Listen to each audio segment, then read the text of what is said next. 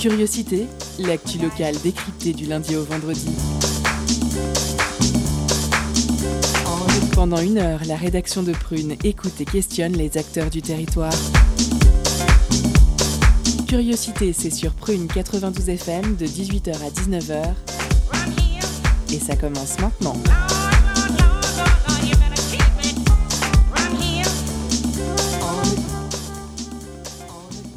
Bonsoir à toutes et à tous, nous sommes le vendredi 20 mai et aujourd'hui comme tous les vendredis, la rédaction vous propose une émission sur le petit monde de la culture nantaise et ses environs.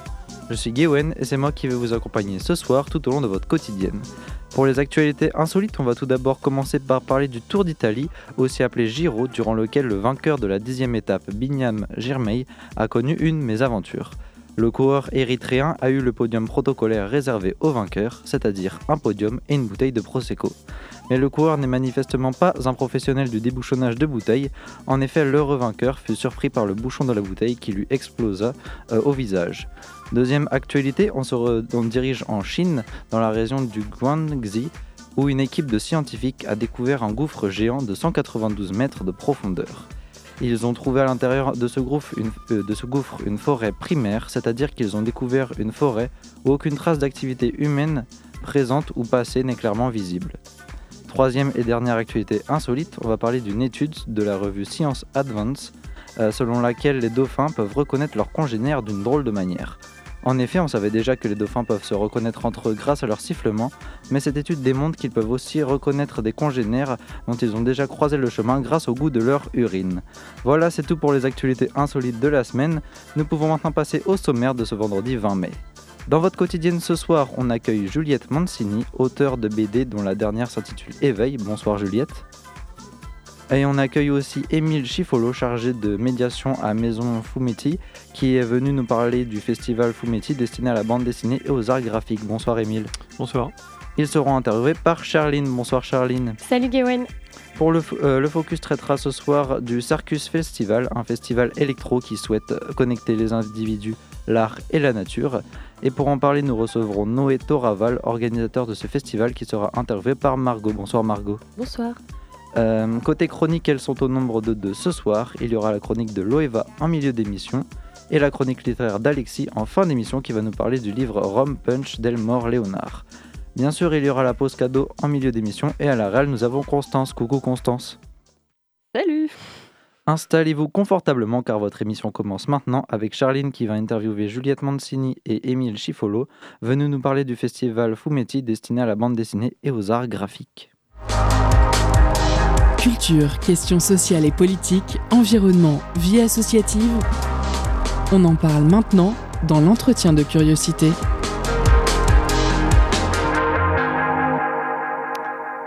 Coloré ou en noir et blanc, à l'aquarelle, au crayon de couleur, feutre, stylo, avec des mots ou sans paroles, dans des cases ou sur des pages entières, l'art de la bande dessinée se décline sous tellement de formes qu'elle peut parler à tout le monde. Et pour parler, elle en, elle, a, elle en des choses et ses auteurs et autrices, aussi divers et variés que possible, n'ont jamais l'air d'être à court d'idées. Ils font évoluer ce genre qui semble avoir retrouvé une vraie popularité ces dernières années. La bande dessinée sera donc au cœur du festival Fumetti qui se tiendra du 2 au 12 juin à Nantes. Et avec nous pour en parler, nous avons la chance d'avoir non pas un mais deux invités. Émile Chifolo, chargé de médiation à Maison Fumetti et Juliette Mancini, autrice de BD. Bonsoir et merci tous les deux d'être avec nous. Bonsoir. Bonsoir. Alors, Festival Fumetti, c'est un festival organisé par Maison Fumetti. Émile, est-ce que tu pourrais nous dire un peu ce qu'est Maison Fumetti? Maison Fumetti, c'est un lieu dédié à la bande dessinée aux arts graphiques. Euh, qui est né il y a presque six ans maintenant. Euh, donc c'est un lieu où, in situ, dans nos murs, on va euh, pouvoir voir des expos, rencontrer des auteurs, voir des animations autour de la BD, des arts graphiques, et puis aussi voir d'autres choses hors les murs, dans la ville de Nantes, dans l'agglo, mais aussi ailleurs. Nous, notre notre principale euh, activité, c'est de rendre vivant la bande dessinée. Et toi, Juliette, en ce moment, tu es en résidence à Maison Fumetti, il me semble. Qu'est-ce que ça signifie être en résidence? Alors, c'est euh, une résidence de deux mois pendant laquelle euh, j'ai un, appartement à disposition, un atelier au sein de la maison Fumetti, partagée avec d'autres auteurs de, de bande dessinée. Et puis une bourse de création, voilà, qui me permet en gros de travailler tranquillement pendant deux mois sur un projet, un nouveau projet. Génial. Donc tous les deux, vous êtes venus nous parler euh, du festival Fumetti. C'était quoi à l'origine euh, l'envie en créant ce, festival? Eh ben, c'était euh, justement ça, toujours dans cette idée de rendre la bande dessinée vivante, c'était de, de, faire un... Au début, le festival s'appelait même une, une kermesse graphique. Euh, quelque chose de très vivant où le public euh, pouvait venir, il y avait euh, toujours quelque chose à faire, quelque chose à voir, quelque chose d'assez participatif, qui du coup on voulait un peu les gens qui ont créé ce festival, c'est des gens qui ont fait beaucoup de festivals et voulez un peu casser les fils de dédicaces et, et les expos dans un coin de la salle. On voulait rendre le truc beaucoup plus vivant et festif. Quoi. Donc l'ADN du festival Fumetti, c'est ça. Et justement, le, temps fort du festival, ça va être euh, du 10 au 12 juin à la Manufacture. Euh, qu'est-ce qu'on pourra trouver concrètement si on se rend là-bas? Eh ben, euh, le festival, il y a l'image de tout ce qu'on fait au long de l'année. Donc, on y trouvera des expositions, des rencontres. Il y a beaucoup d'auteurs invités. Et puis, on va y trouver des animations. Alors, le, vendredi soir, on pourra se faire prédire son avenir euh, en dessin euh, par des dessinateurs qui sont dans, des caravanes en carton. le samedi, on pourra aller voir des concerts après être allé acheter des livres qu'on trouve que là ou, vraiment des livres d'initiés, puisqu'il y a un salon dédié à la micro-édition et, et, aux, livres rares. et puis, bah, le dimanche, vous pourrez venir avec vos enfants. Il y aura une boom, la Bibi Boom, où du coup, une dessinatrice dessinera euh, en même temps qu'il y aura une playlist pour les enfants. Voilà, en, un petit condensé de tout ce qu'on pourrait trouver. il, y a, il, y a, beaucoup de choses. Je crois que j'ai vu qu'il y avait aussi des, ateliers. Hmm. Il peut y avoir euh, des ateliers de quoi et euh, C'est pour quel genre de public? Alors, les ateliers sont tout public. Bah, Juliette va en animer un autour des, des masques. donc, on pourra faire son masque le, le samedi et puis hmm. l'amener le dimanche à la boum, par exemple. Par exemple. il faudrait, ouais, faut l'imposer. Oui, ta Juliette, euh, oui, pardon. Euh, et puis, euh, du coup, des ateliers aussi en continu le samedi et le dimanche, des choses participatives ou sur des fresques ou, ou des, des, bandes dessinées sous forme de cadavres exquis qu'on pourra venir compléter euh, les après-midi euh, du festival le samedi et le dimanche. Donc pas mal de, créations euh, participatives. Mm. Et toi Juliette, donc tu es autrice de BD, invitée sur ce festival. Donc là, on a un peu dit ce que tu allais faire, notamment un atelier, mais qu'est-ce que tu fais d'autre en, tant qu'artiste? Eh ben, je vais participer à une exposition collective créée en partie en live pendant le, le week-end. Donc l'idée, c'est qu'on ait une dizaine, je crois, d'auteurs et autrices. Euh, chacun, chacune a choisi une planche de, BD ou d'illustration euh, tirée d'un de ses livres. Et on va euh, créer une sorte d'histoire collective en essayant de relier toutes ces pages entre elles. Et toi, en tant qu'artiste, qu'est-ce que ça t'apporte de, venir à ce genre de, de festival euh, ben c'est des moments qui sont, je sais pas, hyper, hyper conviviaux déjà de, de base. C'est des, des, moments pour euh, rencontrer euh, d'autres d'autres auteurs, retrouver ses amis. Après, moi, j'ai aussi une, une casquette d'éditrice de, de micro-édition. Du coup, je participe régulièrement à des, des festivals pour tenir un stand, vendre ma revue qui s'appelle Bien Monsieur. Voilà, donc j'avais déjà participé euh, au festival Fumetti euh, en 2019. J'avais adoré et du coup, je suis très contente euh, d'y retourner. Il y a un autre petit élément dans la programmation qui m'a un peu interpellée, c'est la pré-soirée de lancement du festival. Donc ce sera le jeudi 2 juin au lieu unique, donc un peu avant ce week-end-là. Il y aura donc un concert de Cococo, mais aussi un DJ set de petit Jésus-Christ. Alors déjà, ça c'était pas mal. Mais en plus, il y a écrit que c'est un set dessiné. Alors c'est-à-dire, qu'est-ce qui va se passer, Émile? Eh ben, pendant que le, DJ euh, derrière ses platines balancera du, du, gros son, il y aura euh, des dessinateurs qui, euh, qui dessineront et ce sera projeté et sur un écran et sur le public. Donc en fait, euh, en même temps qu'on dansera, on verra une œuvre se créer euh, sur un écran euh, projeté. Quoi. Ok, et sur le public, génial. et la BD, on l'a dit, c'est des styles très très différents, hein, forcément, en, fonction des, des, auteurs, des genres. pour le coup, là, l'affiche du festival 2022, elle a un petit côté t'es old school Il y a des références ou eh ben, on a, chaque année, on demande à un des auteurs ou une des autrices invitées de faire l'affiche. Dans l'occurrence, c'est Vincent Pianina qui a fait l'affiche, qui est un, auteur jeunesse.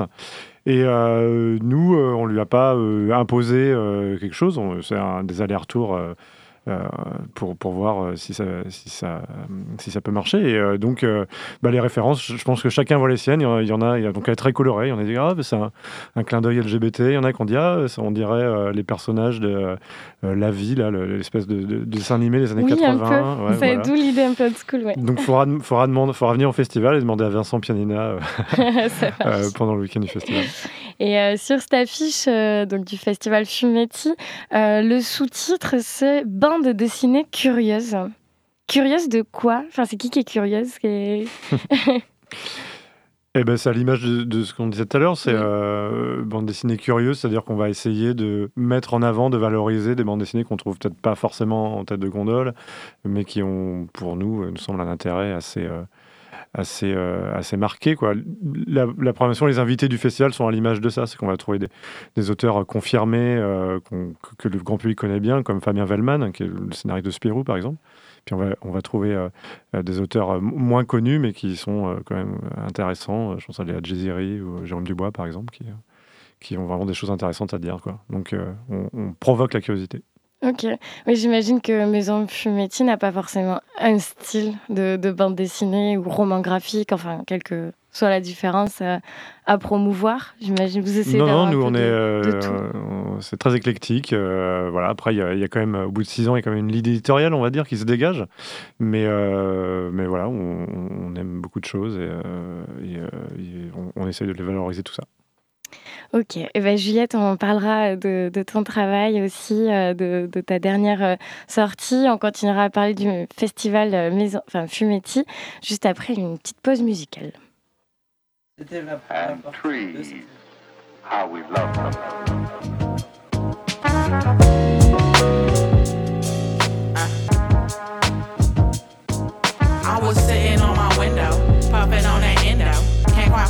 tempo, cause my tempo been jogging the block. Trying to figure if I'm hot or not. Sweating, sporting sandals and socks. Light a candle for pops, cause our paper coming soon. And the payoff is a layoff away from some new rooms where they only play our tunes. I wanna do better, be better, pretend I never let her. Break down these barriers, confidence can't take care of. Not the bay of areas. I laugh at new math, like, how y'all do that? Compute facts for these nude hacks. I'm a little bit of babysitter, couldn't raise a baby sister. My baby brother's full hearted lovers, gotta love them. The heartbreak while faithful is hardest to shake though. I shank at card tables, pull rank in hard fables. Ain't nobody worried about me, especially these labels. I probably should get on soon. Wrong tune, probably should get gone soon. Whose room have I ruined my own?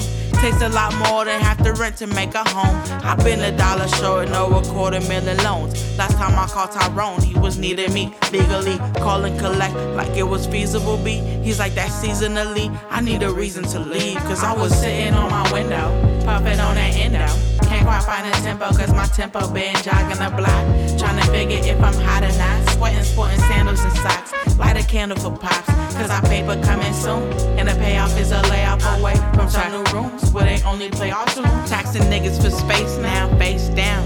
Remember the day round playgrounds. Not to be that reminisceful, never blissful black motherfucker scared of pistols, slick as cats. And the thunder charge my crystals, tame my hunger. I wonder willingly where the killing leads. Killed by leaves in my dungarees. Cunning thieves who paid for it, paid for its run. I got a text from Dunn. Ask me if I got my gun. If I stack enough paper, if I know which way I'll run when they come, come confront. I be rolling hella blunts in my scraper in my front. From the town where we don't front, could go down if you could want, but I doubt about you've won. I was sitting on my window, puffing on that endo.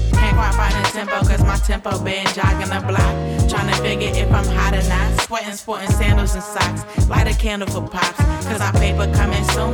And the payoff is a layoff away from some new rooms where they only play our tunes.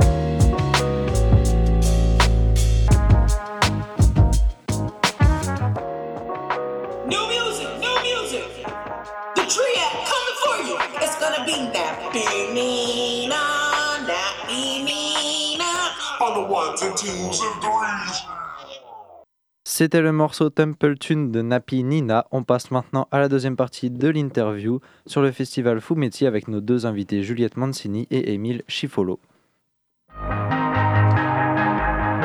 L'entretien de curiosité sur Prune 92 FM et le www.prune.net.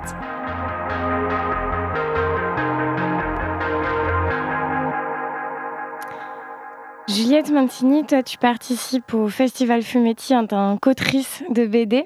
Est-ce que euh, tu as toujours été curieuse de la bande dessinée? Comment, euh, comment est-ce que tu es devenue autrice de BD alors, j'ai, euh, en fait, j'ai fait des études de graphisme. j'aurais aimé faire des études d'illustration et puis j'ai été refusée des écoles d'illustration et du coup, par dépit, j'ai fait graphisme.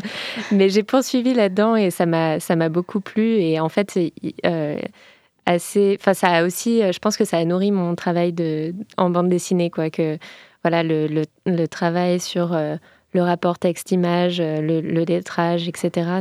C'est quelque chose qui, qui m'a beaucoup intéressée.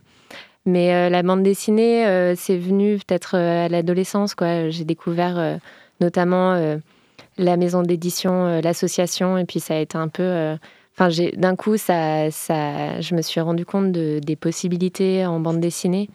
Euh, voilà, il y avait une sorte de dynamisme euh, euh, hyper important en, France à ce moment-là. Et puis, et puis j'ai fait de la BD avec des copains, voilà, un peu au lycée. On faisait des fanzines, des trucs comme ça. Et puis, en faisant le, concours Jeunes Talents, notamment à, à, Angoulême, au Festival d'Angoulême, ça m'a vraiment poussé à donner une forme concrète quoi, à mes idées. Ta dernière idée, on va en parler, c'est, euh, si je ne me trompe pas, l'ouvrage euh, Éveil. Mhm. Pendant longtemps, euh, il me semble, la bande dessinée, ça racontait d'autres mondes un peu imaginaires ou, des histoires des autres avec des, personnages fictifs. Juliette, dans, cette bande dessinée qui s'appelle Éveil et qui semble très personnelle, jusqu'à, jusqu'à quel point tu, tu, y racontes ta vie ben, ça, se, ça se base sur des souvenirs personnel, donc c'est en, grande partie autobiographique. Après, en fait, c'est un récit qui parle d'un parcours euh, d'une jeune femme. Euh, alors cette jeune femme, c'est moi, mais j'ai essayé de faire en sorte que le récit euh, reste le plus universel possible. Donc par exemple, j'ai au lieu d'écrire à la première personne, j'ai utilisé le tu, ce qui permettait de mettre à distance un peu ce que, je racontais et puis de, de je sais pas, d'aller euh, chercher le lecteur, enfin que le lecteur se sente un peu pris euh, dans, cette histoire, euh, comme en, miroir. Ouais, voilà. En fait, ben, c'est vrai que à l'association, par exemple, ce que ce que j'aimais notamment quand j'étais ado, c'était les récits autobiographiques. C'est que d'un coup, ils publiaient beaucoup, beaucoup de, de récits autobiographiques, et et c'est quelque chose qui m'est un peu resté même si ma première bande dessinée était complètement euh, fictive, euh, se passait au Moyen Âge, enfin voilà, très différente euh, de la deuxième. Celle-ci, donc la, deuxième, le titre c'est Éveil au pluriel. de, quels éveils tu nous parles dans le livre?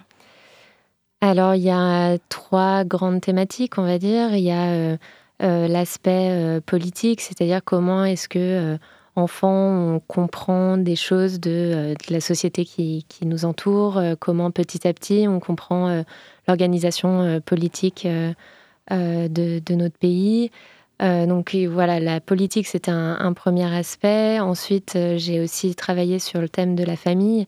Qu'est-ce qui nous est transmis? De quoi est-ce qu'on hérite? Comment on, se dépatouille avec, avec tout ça? Euh, et puis, euh, dernière thématique, c'est euh, le rapport au féminin. Et voilà, comment aussi, ben, quand on est une fille, il y a un moment où on prend conscience que finalement, on va avoir une place différente, qu'on n'est pas un simple individu, et puis qu'on va avoir une place différente dans la société que ce qu'on avait imaginé. Donc ces, ces éveils, voilà, c'est des, des, sortes de prises de conscience à différents moments de, la vie, et où on perçoit les choses euh, différemment. Et, est-ce qu'en les dessinant, ces moments, tu penses à, aux, personnes qui vont les lire après C'est-à-dire, est-ce qu'il y, a un public en particulier, euh, plutôt les jeunes filles, les adultes, ou, tu n'y penses pas à ça? Euh, J'essaye de ne pas y penser. pas être influencée. Euh, ouais, non, c'est bon, en plus sur le, côté autobiographique, c'est difficile de trouver le, la bonne distance, de ne pas avoir l'impression qu'on est en train de tout révéler sur, sur sa vie. Enfin, puis voilà aussi, il y a des moments où on se dit mais est-ce que ça va intéresser des gens? Après. Bon, j'ai eu beaucoup de retours de femmes en, particulier, mais, mais aussi d'hommes. Et, et voilà, c'est très touchant et je me dis, mm. bon, ben, il y a quelque chose qui est passé, euh, c'est bon, c'est réussi dans une certaine mesure. Dans la forme aussi, euh, c'est réussi, outre les, les sujets. Euh, c'est vrai que moi, dans, dans mon imaginaire, j'avais l'impression d'avoir appris qu'une BD classique, c'était une case avec un dessin et une bulle. Je parle il y, a, il y a des années. Et dans Éveil, il y a beaucoup de pages sans mots. Pour toi, euh, certains dessins, ça, permet de remplacer les mots? C'est comme ça que tu les utilises? Oui, en fait, euh, j'ai travaillé euh, le texte en même temps que l'image, c'est-à-dire que j'écrivais des paragraphes et puis je me mettais à dessiner, puis après je continuais l'écriture. Donc c'était une exploration sans, sans, vraiment de structure à la base. Et, en fait, le texte, je l'ai beaucoup coupé. C'est-à-dire que euh, en mettant à dessiner euh, des, images, ben, je voyais ce que je pouvais raconter par l'image et parfois ben, le texte était, devenait redondant. Et, euh, et du coup, j'ai enlevé beaucoup de choses comme ça quoi, pour essayer d'être le plus direct possible et, et, voilà, et provoquer des émotions par, par l'image. Pendant le festival, il y aura euh, aussi euh, une autre BD, une autre autrice de BD, il me semble, à, à, l'affiche, puisqu'il y a un moment d'exposition particulier euh, de. de c'est Fun Girl, si je ne me trompe pas, à la cartouche. Alors, je ne sais pas où est la cartouche, excusez-moi. C'est vers Quartier d'Albi, de Long. Euh, oui, oui, tout à fait. Là, c'est une collaboration avec euh, ce, nouveau lieu, enfin, lieu qui a ouvert euh, au début du, début du confinement, donc on ne connaît pas trop. Mais c'est un super lieu où il se passe pas mal de choses intéressantes. Et donc là, c'est une collaboration pour mettre en avant donc Fun Girl d'Elisabeth Piche. donc l'exposition sera là-bas. Et il y a du coup il y a un vernissage le, jeudi soir, donc le, le jeudi 9. 9, ouais le jeudi 9 juin donc, pour découvrir ce nouveau lieu, mhm. donc à la cartouche. Euh, tu as, dit le mot collaboration, ça me fait penser aussi euh, que je voulais qu'on parle un peu d'une résidence qui se termine entre Maison Fumetti et euh, des artistes de BD de Tunis. Le cycle de résidence s'appelle euh, Kif Kif. Alors qu'est-ce, que, qu'est-ce qui s'est passé dans ces résidences et, et qu'est-ce que vous en gardez de, de ce qui s'est passé? Alors on est, on est en plein dedans, ça se termine pas en fait. Ça, ah, se terminait plutôt avec le, festival. Euh, ben, c'est euh, des, euh, des gens de, Maison Fumetti, des auteurs investis qui voilà, voulaient mettre en avant cette scène graphique tunisienne complètement inconnue chez nous. Et donc, il y a des auteurs nantais qui sont partis il y a dix jours là, à, Tunis.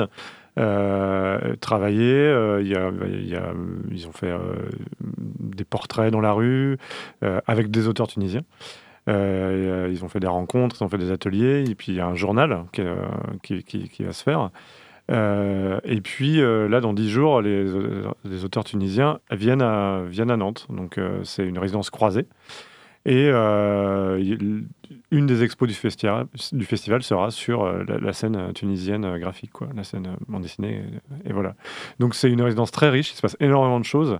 J'invite vraiment les gens à aller sur le, Instagram de cette résidence qui s'appelle Kif Kif. tous les jours, il y a du contenu, puisque du coup, il y a des résidences d'auteurs qui, se déplacent physiquement à Tunis et à Nantes, mais il y a aussi des, résidences euh, par Internet. Euh, on fait dialoguer euh, des, auteurs dont on pensait qu'ils pouvaient avoir une sensibilité assez proche. Donc cette semaine, par exemple, c'est deux auteurs qui, dessinent beaucoup ce qui se passe dans la rue ou ce qui se passe en manif, etc. Donc c'est assez intéressant d'avoir le regard de deux auteurs engagés à Tunis et à Nantes. Et puis, bah, il y a aussi il y aura une semaine où il y aura un, échange entre deux enfants euh, donc voilà, il y aura des dessins d'enfants tous les jours euh, qui, vont, qui vont se répondre. Et puis d'autres euh, voilà, aspects, d'autres, sensibilités. voilà, donc une résidence très riche, il va se passer énormément de choses. évidemment, à Nantes, on aura l'occasion de rencontrer ces auteurs tunisiens. voilà, il y aura par exemple à, alors on est à côté de Talensac, mais ce ne sera pas à Talensac, ce sera sur le marché de la Petite Hollande. samedi matin, il y aura un portrait toum. Des, auteurs vont faire des portraits des gens qui passeront par là. Voilà, donc euh, un, programme très riche euh, euh, pour mettre en avant cette, scène graphique tunisienne. Ok, merci bah, pour toutes, toutes les infos. ça donne envie de, de voir le résultat à Maison Fumetti. c'est assez génial, je trouve, tout, tout cet entrain qu'il y a autour de, de, la bande dessinée, des arts graphiques en général. En tout cas, j'ai une impression, ce que je disais en intro, d'un rebond en ce moment du monde de la bande dessinée. J'ai vu les chiffres de vente aussi, c'était un peu des, records en 2020, 2021. Bah oui, on le voit aussi avec, avec ça. Est-ce que vous sentez un, intérêt qui, renaît ou euh, pas forcément? Bah, Peut-être que l'après-confinement, euh, ça, ça, donne cette impression de, de, dynamisme, d'entrain. Euh, parce que c'est vrai que Bon, en, tant qu'auteur de, autrice de, de bande dessinée, euh, le confinement, l'annulation des festivals et tout ça, ça a rendu le travail quand même très euh, solitaire. Et euh, tous les grands rendez-vous, genre Angoulême, enfin tous les festivals qu'on pouvait faire étaient, étaient annulés. Et du coup, ça, je pense qu'il y a beaucoup de, de projets de micro-édition, notamment, qui ont un peu, qui ont un peu coulé ou qui se sont un peu, voilà euh, démotivé. Et euh, donc là, euh, c'est vrai que les choses reprennent. Donc on a envie d'en profiter. Oui, la, la bande dessinée se, porte très bien en librairie. malheureusement, c'est très mal réparti et donc y a, pour le lecteur, c'est génial, c'est un âge d'or. On, va trouver forcément ce qu'on veut. Il y, a, vraiment des choses très éclectiques, mais pour les auteurs, c'est très dur d'en vivre. Et c'est aussi, à Maison Fumiti, on porte ça aussi, une plus juste répartition pour, euh, pour, le, pour le monde du livre. Très belle fin euh, de cette interview. Merci. J'aimerais qu'on en parle encore plus longtemps. Mais euh, je vous le rappelle, le monde merveilleux de la bande dessinée selon Maison Fumetti sera donc à découvrir du 2 au 12 juin durant le festival Fumetti. Et tout le programme est sur leur site internet, évidemment.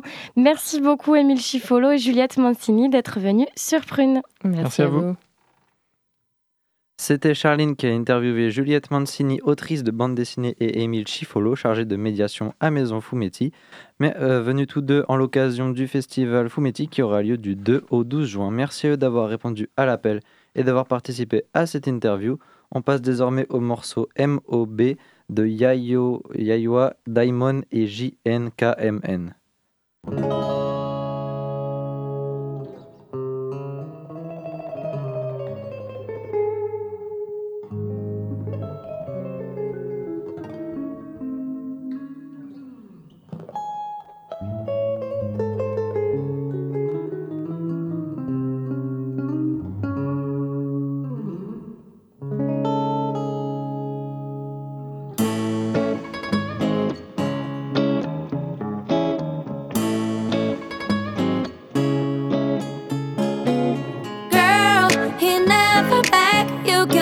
can lead yourself.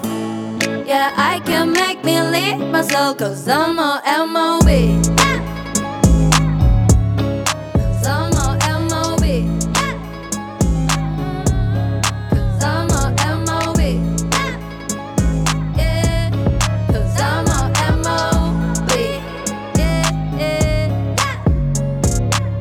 Gone down に求め合ったり引き裂かれる時間の中ワンチャン履いて入れたならまだ間に合うかもしれないかなった。シャタファッカーまた行かなきゃいけなくなった。探す T シャツパックダンクもう一本だけ着火。ダメか。ばっか君の目も真っ赤。飯食って欲しいもの買った。あと聞きの思い出たくさん。あの日から今日溶ける明日。だんだんちょっと変わってなんだかわからなくなった。確かなこと Bak bak bakacağım ben yeniden don da da. Girl you better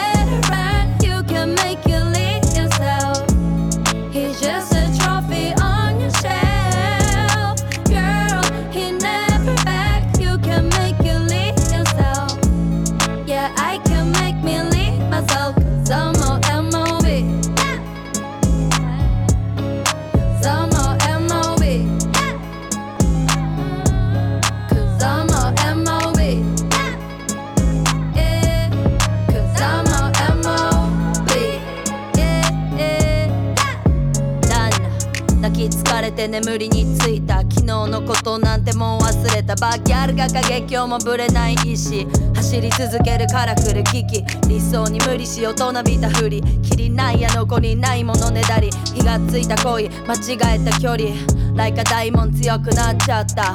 だんだんあんまだんだん。愛されたいならまず自分愛しな。また戻って繰り返す。別れ依存が引き裂く二人の関係。苦しいなら心の声。に従って楽になる方へ。Yo 大門。Girl you better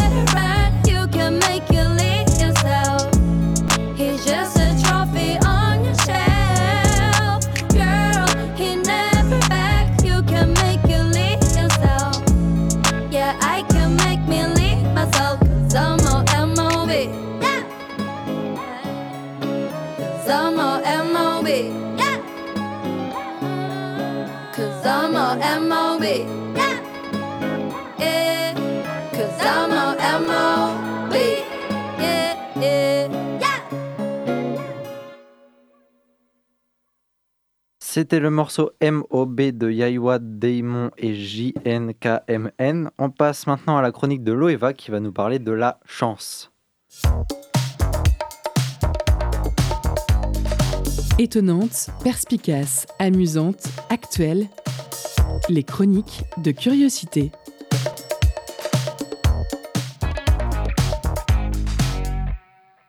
Bonsoir, chères auditrices, auditeurs. En sujet de chronique aujourd'hui, je vais vous parler de quelque chose qui a pour synonyme aubaine, auspice, bonne fortune, événement heureux, veine ou bonne étoile, et qui au contraire a pour antonyme la guigne, l'infortune, le manque de peau ou le manque de bol, le mauvais sort, la shkumun, la loose, la poisse et le karma. Bref, en un seul mot, la chance.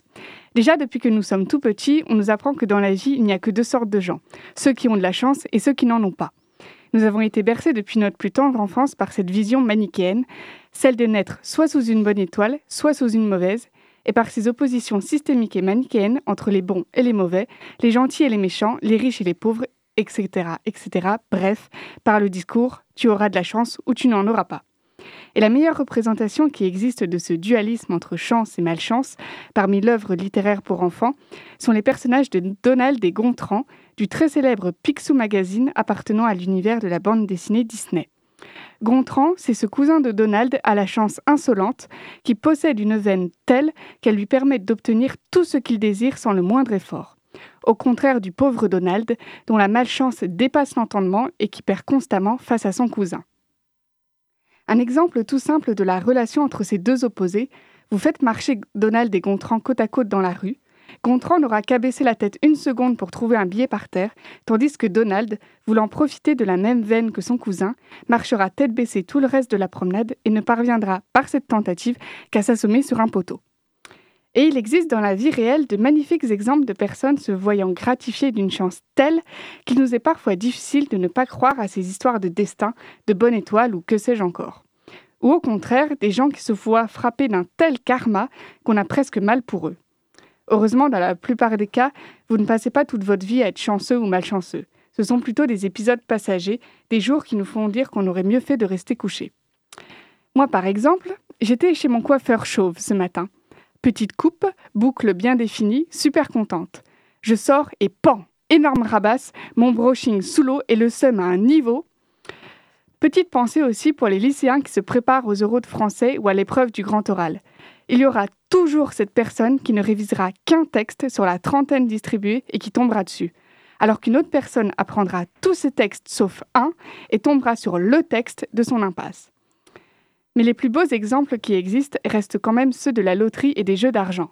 En octobre 2021, une femme joue pour la première fois à l'euro million à la suite, je cite, d'une intuition et remporte 220 millions d'euros. Et tout ça en utilisant le système Flash qui donne une combinaison aléatoire.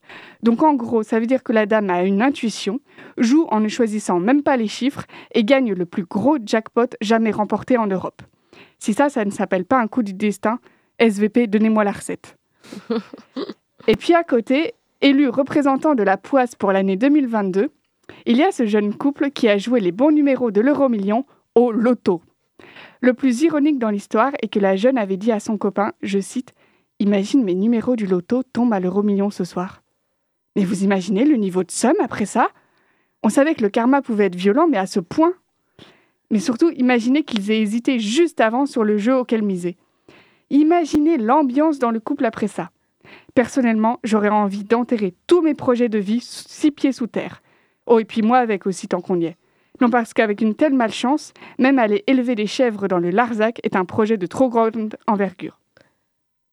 Bon, et comme je n'ai pas de chute pour cette chronique, je vais terminer par le message que le couple a posté sur Twitter en réaction à ce coup du karma. Je cite J'ai envie de mourir. Merci Loeva pour cette chronique. On passe désormais au moment que vous attendez le plus, chers auditeurs et auditrices, la pause cadeau. Concert, spectacle, cinéma. Tout de suite, Prune comble ta soif de culture avec la pause cadeau.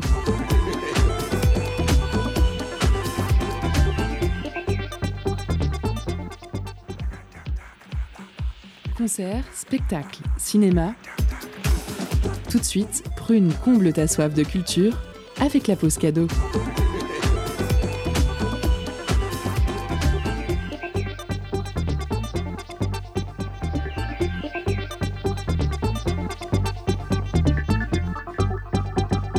Ce soir, Prune vous fait gagner un CD de l'album Electric Animals par Missia, sorti en octobre 2013 sur le label Les Ténèbres Records.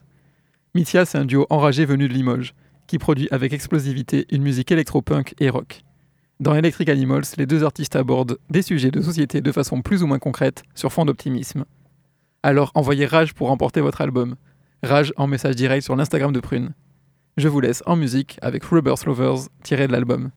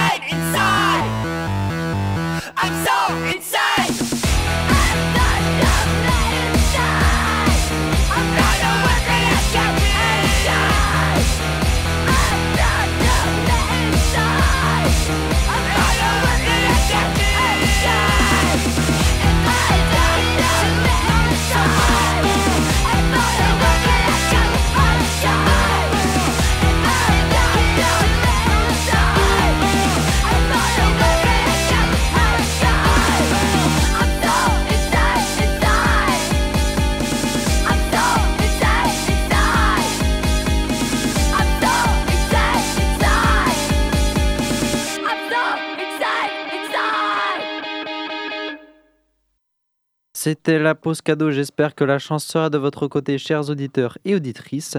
Nous sommes maintenant ravis d'accueillir Noé Toraval, organisateur du festival Sarcus, qui est venu nous parler de ce festival électro qui souhaite connecter les individus, l'art et la nature.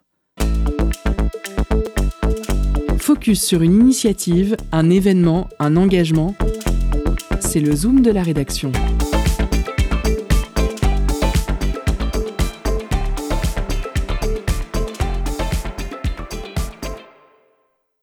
En a tant besoin en ce moment après une année, voire plusieurs éprouvantes, se déconnecter. Pour nous aider à le faire et en musique, le Sarcus Festival propose trois jours de lâcher prise le 9, 10 et 11 septembre prochain pour mieux démarrer l'année et nous donne rendez-vous au château monastère de la Courroirie dans la vallée de la Loire. Pour nous en parler aujourd'hui, Noé Toraval, organisateur du festival. Bonjour Noé. Bonjour, merci beaucoup pour euh, l'invitation. Merci à vous. Ce qui frappe en premier lorsqu'on découvre le festival, c'est quand même la politique zéro smartphone. Est-ce qu'il y a une urgence pour vous à, se déconnecter? Alors, une urgence, euh, pas enfin oui, je pense, en tout cas un besoin euh, de la part des gens. Et, euh, et nous, c'est un besoin, on a remarqué que les gens n'étaient pas forcément non plus au, courant. En fait, c'est les premières éditions qu'on a organisées, il n'y avait pas de réseau et pas de prise pour charger les portables.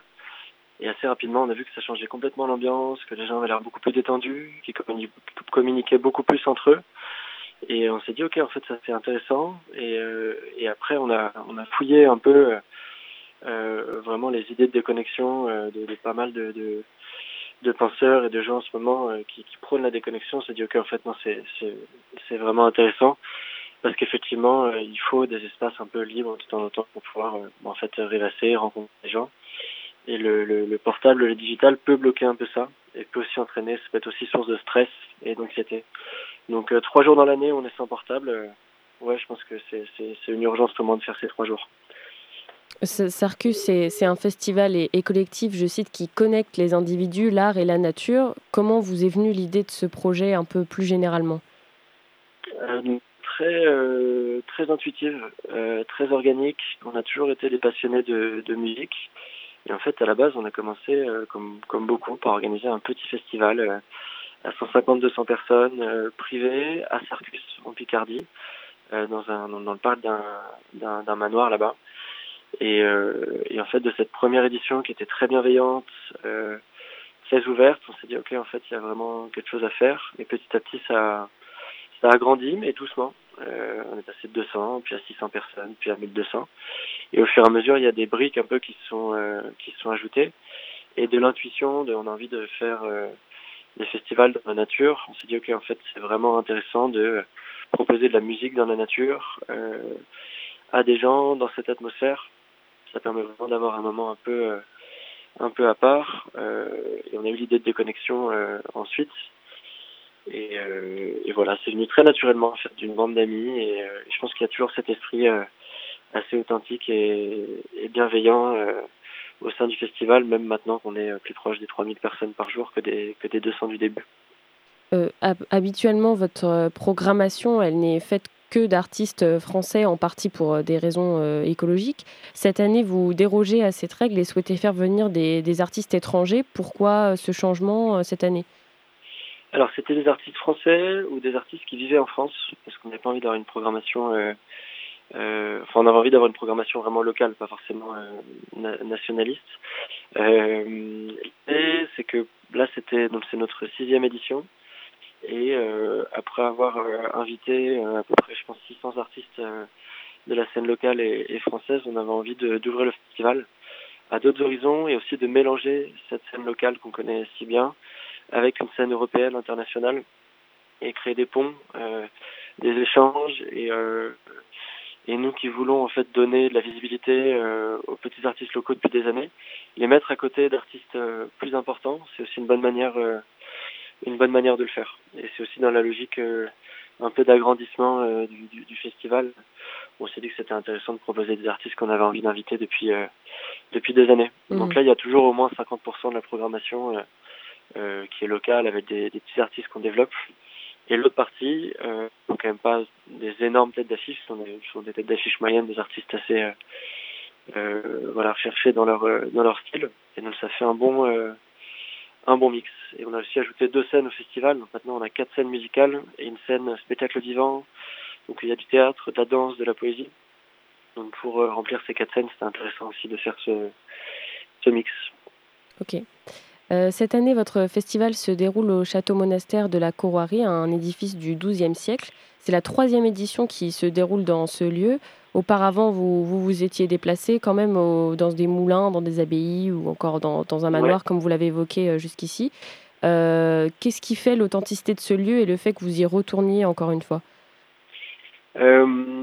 Honnêtement, c'est, je pense, c'est déjà c'est un coup de cœur qu'on a eu assez rapidement. Euh, c'est pas forcément le château de la Renaissance qui brille, mais c'est un lieu qui a beaucoup de, charme, où la nature est très belle autour. C'est entouré d'hectares et d'hectares de, de forêts, d'étangs.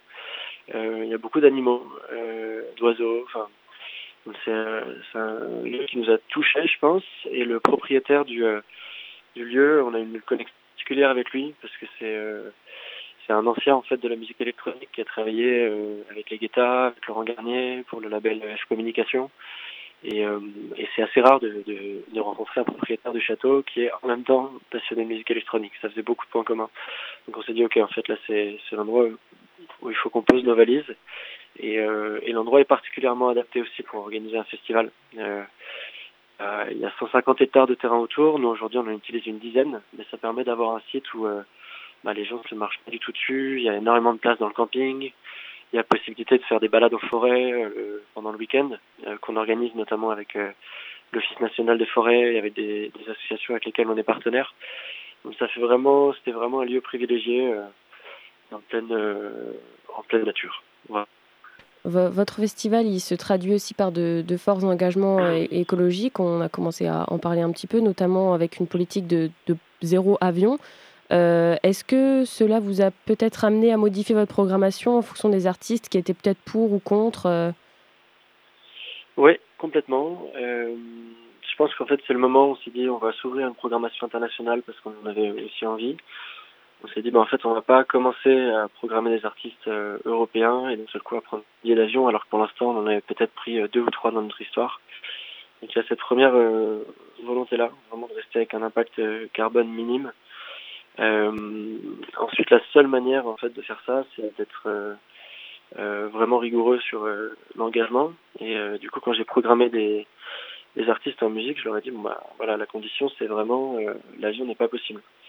Et, et parfois il y en a qui m'ont dit bah ok, on n'est pas on n'est pas chaud de venir. Je dis pas pas de souci, je comprends, mais voilà, nous c'est comme ça et c'est pas autrement. En général, on a plutôt eu des, des bonnes surprises, des discussions intéressantes avec les agents. Euh, des artistes même euh, assez importants. Euh, je pense à Lena Wilkins, à Jan Fitz, des artistes comme ça qui sont OK pour faire 12 heures de trajet aller, 12 heures de trajet retour pour justement, bah, parce qu'en fait justement c'est des artistes qui adhèrent au concept de l'événement, qui ont peut-être aussi envie de tourner moins mais mieux, qui ont un lien particulier avec la nature. Et, je pense que j'ai choisi les artistes aussi parce que je connaissais euh, leurs liens et leurs engagements. Et honnêtement, la plupart ont vraiment suivi le, le adhèrent vraiment au concept. Les seuls qu'on n'a pas pu euh, programmer en fait euh, pour des raisons de transport, c'est parfois des artistes qui étaient trop loin. J'ai peut-être été un petit peu euh, gourmand dans mon approche. Par exemple, j'ai essayé de programmer des artistes de Copenhague. Je trouve que c'est 38 heures de train aller-retour. Ah oui. voilà, je, je, comprends. Effectivement. je pas du tout. Il euh, voilà. y a, y a d'ailleurs justement des, des chartes d'éco-responsabilité qui sont signées et respectées par euh, tous les, artistes et les partenaires, prestataires, restaurateurs, restauratrices du festival. Euh, justement, est-ce que c'est important pour vous que tout le monde accepte cela et soit en accord avec vos valeurs euh... Oui, bah, un festival, c'est un petit écosystème, hein, c'est un petit, euh, un petit village qu'on monte pendant, pendant quelques jours. Donc il faut qu'il y ait une cohérence, faut qu'il y ait une cohérence globale. si on met pas d'avion, mais qu'à côté, bon, je te raconte un exemple absurde, mais on a des, des, des couverts en plastique, bon bah c'est pas cohérent. Donc là, on essaie vraiment que tout le monde puisse partager euh, la même euh, la même vision.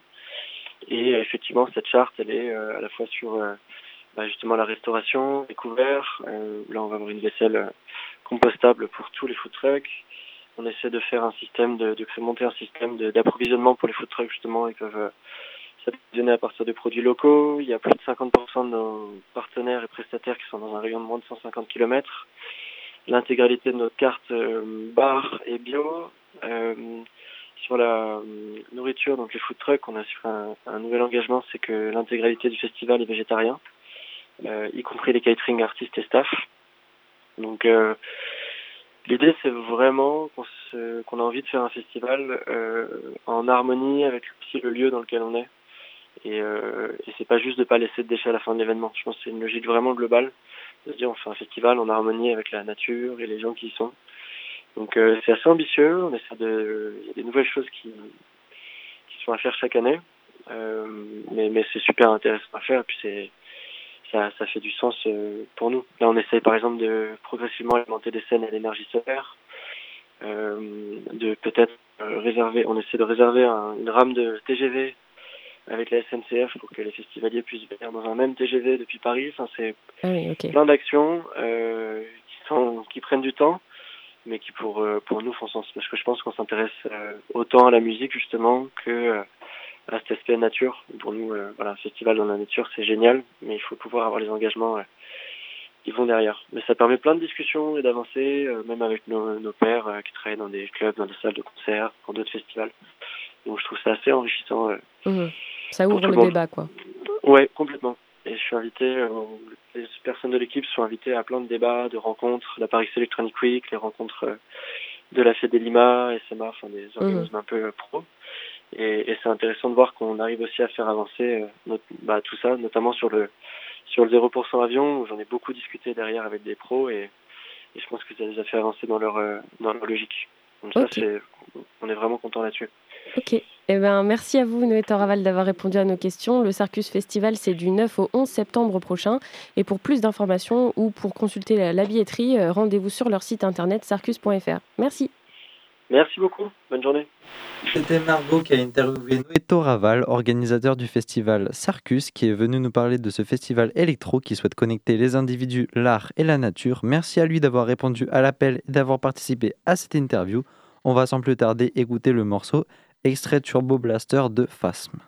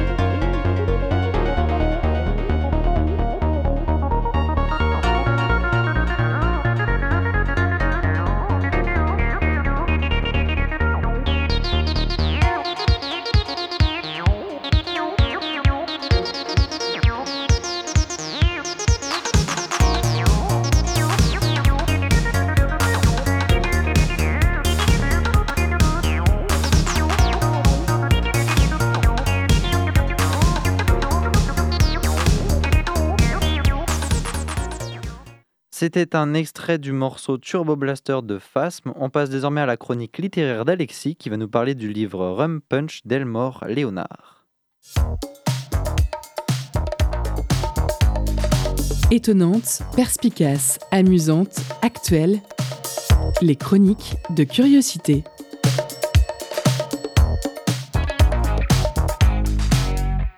Et oui, de retour dans cette chronique littéraire euh, pour ce qui est probablement l'avant-dernière, j'espère euh, seulement, euh, peut-être une prochaine, la semaine prochaine, de cette chronique donc littéraire que j'ai le plaisir de vous présenter depuis le début de la saison. Et donc, je vais vous parler de, comme tu l'as dit, le, film, le livre, pardon, Rum Punch, mais ce lapsus c'est logique puisque ça a été adapté au cinéma.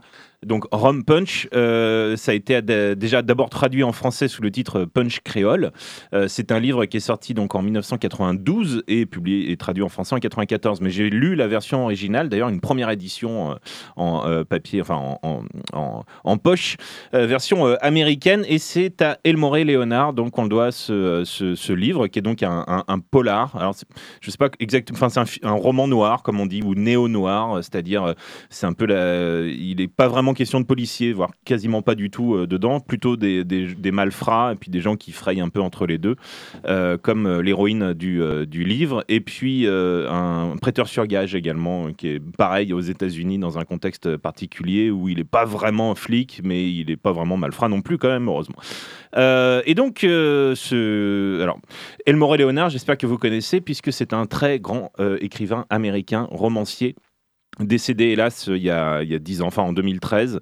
Euh, il a beaucoup écrit, il a commencé par, faire des, par écrire des westerns dans les années 50, euh, en livre hein, bien sûr, hein, ce qu'on appelle vraiment les, paperbacks, et puis même en, pulp, euh, les, les, fameux, les fameux livres en, pulpe de papier, donc ce qu'on a appelé ensuite les pulp fiction, donc les fictions qui sont imprimées sur de la pulpe de papier de mauvaise qualité, qui sont en français un peu traduisibles par roman de gare, si vous voulez, des choses qu'on lit pour ensuite peut être euh, les jeter et qui pourtant à l'intérieur décèlent parfois des, véritables chefs-d'œuvre comme euh, justement toute la littérature finalement d'Elmore Léonard. Euh, puisque il a toute sa carrière écrit donc des livres qui de loin ressemblaient à rien comme ça avec des couvertures sûrement un peu un peu rigolotes aux États-Unis. Et pourtant vraiment à l'intérieur on a vraiment un, style littéraire cette manière de, présenter des, des, personnages qui sont assez peu héroïques, voire très peu héroïques, euh, qui sont euh, souvent donc, enfin très humains finalement, euh, souvent aux prises de leurs propres limites et souvent pris au piège de leur propre cupidité ou bêtise même d'ailleurs. Et ce qui est intéressant, c'est que c'est après le western, donc il est passé au, polar ou, ou, roman noir et avec succès là aussi. Et il a été énormément adapté au cinéma et à la télévision. je crois qu'il y a à peu près une quarantaine au moins d'adaptations télé et ciné de, ces romans. Alors il y en a eu euh, dans les années 70 euh, comme Mr Majestic avec euh, Charles Bronson, etc. Mais c'est vraiment en fait à partir des années 90, il y a une espèce de, flambée comme ça suite au, succès du film Get Shorty, euh, qui était donc une adaptation d'un de ses bouquins euh, du même nom. Euh, et ensuite, donc Punch Créole ou Rum Punch, celui dont je, suis un peu en train de vous parler, qui sera adapté par Quentin Tarantino sous le titre Jackie Brown. Et, et, ensuite, donc la même année, hors d'atteinte de Steven Soderbergh, avec d'ailleurs un personnage en commun qui était joué par Michael Keaton. Donc c'est dans le même univers, dans le El Morel Universe je sais pas. Euh, et euh, ce roman donc est fabuleux, hein, euh, Rum, Punch, puisque alors je viens de le lire, mais j'avais bien sûr vu le film de, de Tarantino. Alors, ce qui est intéressant, c'est que Tarantino, ce film, Jackie Brown, c'est le seul qu'il a adapté à partir d'un texte préexistant. Tous les autres films qu'il a réalisés, il les a écrits lui-même. et on et je comprends en fait, puisque euh, c'est un hommage finalement qu'il rend dans son film à toute la littérature des pulp, euh, dont il, à qui il avait déjà donné un hommage dans, dans les Pulp Fiction. Euh, et par contre, il y a un, menu changement qui fait toute la différence et qui fait aussi le génie de Tarantino, c'est que le personnage principal qui s'appelle Jackie Burke dans le roman, elle s'appelle dans le film Jackie Brown. Dans le roman, elle est blanche et dans le film, elle est noire et elle est jouée par Pam Grier, une, une, euh, comment dire, une légende du cinéma Black Exploitation euh, américain des années 70 et euh, ça permettait aussi à Tarantino de faire tout un hommage au cinéma des années 70. Cela dit, attention, ça n'enlève rien à la qualité du, livre de, Léonard qui lui aussi est extrêmement intéressant avec des personnages vraiment ficelés et puis surtout on retrouve à l'intérieur presque les dialogues de Tarantino. Donc finalement, c'est bien que Tarantino ait fait cette adaptation puisque on comprend, c'est une manière aussi pour lui de montrer euh, d'où vient son style et euh, de dire aux gens lisez du Elmore et Léonard, c'est super. Voilà. Merci Alexis pour cette chronique littéraire. C'est la fin de cette émission. Merci d'avoir été avec nous ce soir et merci surtout aux invités de cette émission qui sera d'ailleurs à retrouver sur le site internet de Prune. Restez sur Prune 92 FM avec l'émission Le Planétarium Club. Quant à nous, on se retrouve la semaine prochaine.